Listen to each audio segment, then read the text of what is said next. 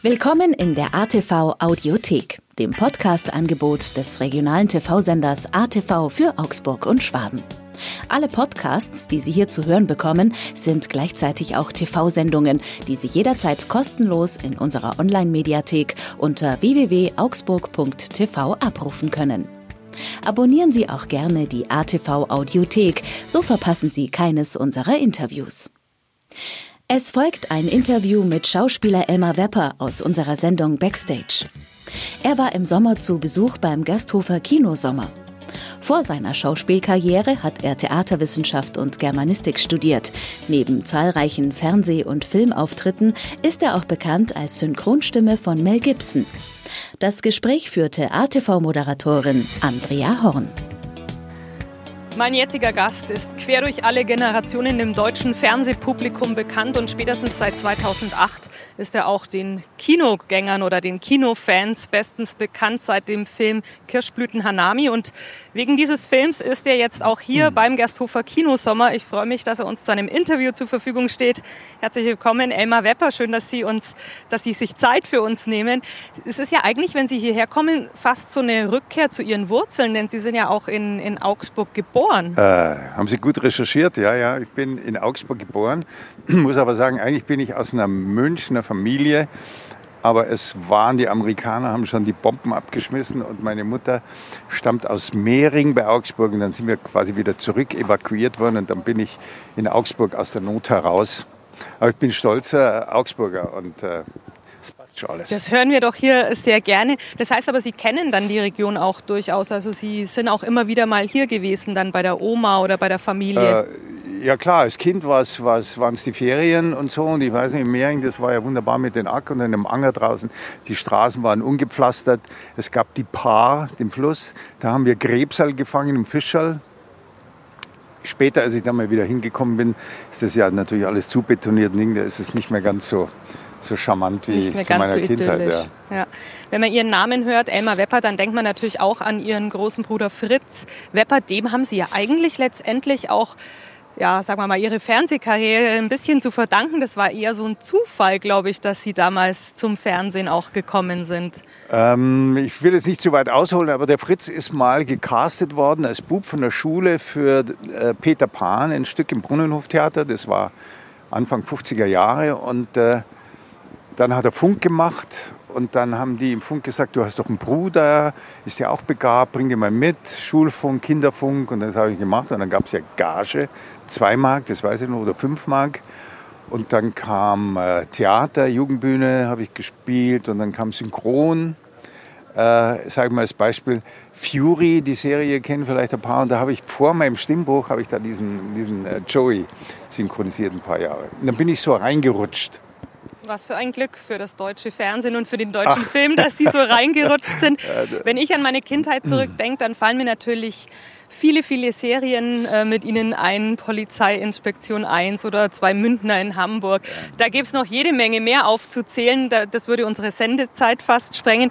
Gibt es denn unter diesen vielen Rollen und Serien eine, die Ihnen besonders am Herzen lag? Die, das so eine Lieblingsrolle? Ähm, schwer zu sagen. Sag mal, eine Serie, die ich wahnsinnig gern gemacht habe und die, die bei mir auch so hängen geblieben ist und die auch was Besonderes war, weil der Autor der Franz Xaver Bogner eben ein ganz besonderes, das war irgendwie und sowieso äh, eine ganz durchgeknallte Geschichte und der Typ, dieser Local Hero, den ich da gespielt habe, der mit die Amischlitten äh, äh, so gehandelt hat und hantiert hat, das war, war ganz großartig. Das haben wir zweieinhalb Jahre gedreht.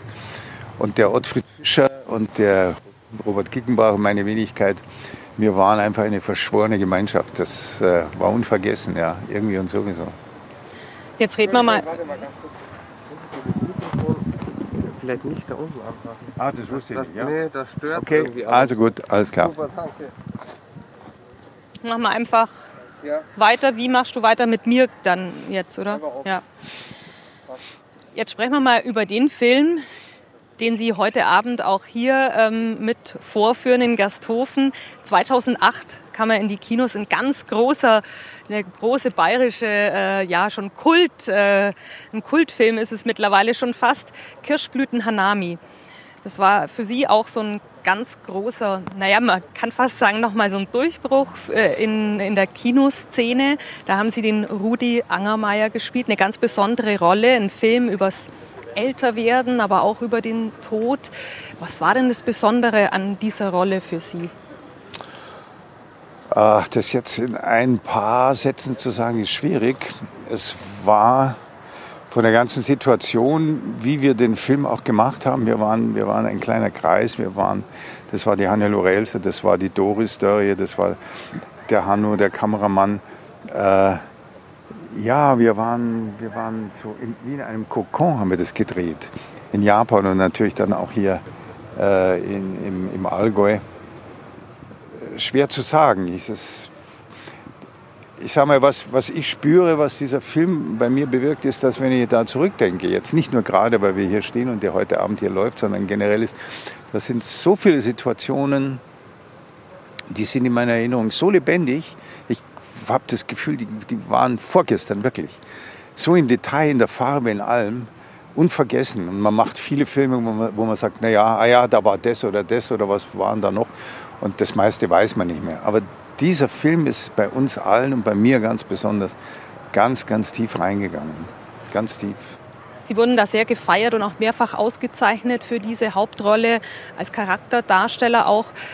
Was war denn für Sie da das Besondere an, welche Verbindung hatten Sie da mit diesem Rudi Angermeier? Was war das Besondere an dieser Rolle für Sie? Äh, naja, die Geschichte ist ungewöhnlich, sage ich mal. Und sie fängt zwar sehr banal an, das ist also im Grunde ein bisschen sehr bürgerliches, fast spießiges Ehepaar, das da auf dem Land lebt und äh, es geht halt so dahin und, und äh, seine Frau erfährt, das, so fängt der Film ja an, dass er eigentlich sehr schwer krank ist und sie versucht ihn irgendwie auf Raten des Arztes irgendwie noch mit zu bewegen, vielleicht die Kinder an der Ostsee zu besuchen und so. Aber der Rudi ist halt so, wie er ist. Das ist halt einer, der sagt, naja, mei, das Leben ist ja eher Schmarrn und so. Gell. Oder ein typischer Satz ist, das stehen sie da so. Und sie sagt, ach, der, der Fujiyama, weil so eine Sehnsucht hat sie, das muss ein großartiger Berg sein. Da sagt man, das ist ein Fujiyama, ist auch bloß ein Berg. Okay, komm, hier Hunger, geh mal was essen. Also ein ganz normaler, äh, spießiger Bürger und dann stirbt seine Frau, ich will jetzt den Film ja nicht erzählen, und dann bricht er auf, um, um irgendeinen Sehnsüchten, die er zwar irgendwie so geahnt hat, aber die er nie, nie wahrhaben wollte, nachzuspüren. So aus dem Gefühl heraus, er ist seiner Frau vielleicht in diesem Leben nie gerecht geworden. Und dann kriegt der Film so eine eigene Dynamik und die Figur von diesem Rudi, wie der, wie der sich wandelt und das also aus seiner einfachen, spießigen Art rauswächst, das war großartig zu spielen auch. Großartig auch äh, die Zusammenarbeit mit Doris Dörrie, der ganz großen deutschen Filmregisseurin, mit der haben Sie auch schon öfter zusammengearbeitet. Was ist denn das Besondere an der Zusammenarbeit mit ihr? Einmal ist die Doris weit mehr als nur eine tolle Regisseurin oder Autorin, die Drehbücher schreibt. Filme machen ist halt, ist halt vielleicht das Metier, das ja am meisten die Möglichkeit gibt, das, was sie den Menschen vermitteln will, dass sie das vermitteln kann. Sie schreibt ja sehr viel. Sie ist eine Philosophin, sie ist eine Literatin. Es ist wunderbar, mit ihr über das Leben und über alles zu reden. Ich sage mal, die Gespräche, die vielen, die wir hatten, während wir den Film gedreht haben, das war eigentlich, das war eigentlich die Basis so für die Arbeit. Und sie hat eine so ja, eine so wahnsinnig menschliche Art und versteht einen. Und man hat dann plötzlich, kommt man in so eine Beziehung, wo man ihr viele Dinge anvertrauen kann, die, die man anderen Menschen nie erzählen würde. Und das ist, das ist ganz toll. Jetzt war die Filmbranche die letzten Monate auch äh, ja, in so einem Dornröschen-Schlaf Corona bedingt, auch, auch die Kinobranche. Wie haben Sie denn diese schwierige Zeit äh, des Lockdowns verbracht oder genutzt? Ich sage mal, ich, ich habe die Dreherei nicht vermisst. Es kamen zwar Angebote und so und so, auch vor, vor dem Lockdown mal das. Und ich bin so ein bisschen in der Situation, möchte jetzt nicht missverstanden werden, dass ich nicht sage, oh, wann kommt denn wieder was zu drehen oder ach, ich muss jetzt mal wieder am Ding arbeiten, mit Kollegen und so. Eigentlich äh, bin ich mit meinem Leben, so wie ich es jetzt so gerade führe, mit meiner Frau, meinem Hund, meinem Sohn, meinen Enkeln, meinen Freunden, meinem Garten, da bin ich dem Rudi Angermeier gar nicht so weit weg. Der ist ein bisschen spießig und bürgerlich. Ich liebe das. Ich koche gern, ich esse gern, das sieht man auch. Äh, das taugt mir. Also ich habe jetzt die Pandemiezeit eigentlich sehr privilegiert verbracht. Es hat mir gar nicht viel gefehlt. Die Freunde haben mir ein bisschen gefehlt. Aber die kommen ja, jetzt kann man ja wieder mehr. Und jetzt steht ein Film nächstes Jahr an, da freue ich mich drauf. Aber dass ich in der Zwischenzeit jetzt irgendwie mit den Hufen schaue und, und denke, es muss losgehen, das habe ich nicht. Das zwickt mich nicht. Und Sie haben ja auch schon wahnsinnig viel einfach gedreht und erreicht. Emma Weppert, dann wünschen wir für den neuen Film alles Gute, auch Ihnen natürlich Danke, gesundheitlich. Vielen Dank für das Gespräch und wir sind gespannt auf den neuen Film. Ich Schön, dass Sie. Zeit gefunden haben heute. Danke bei Ihnen. Vielen, vielen Dank.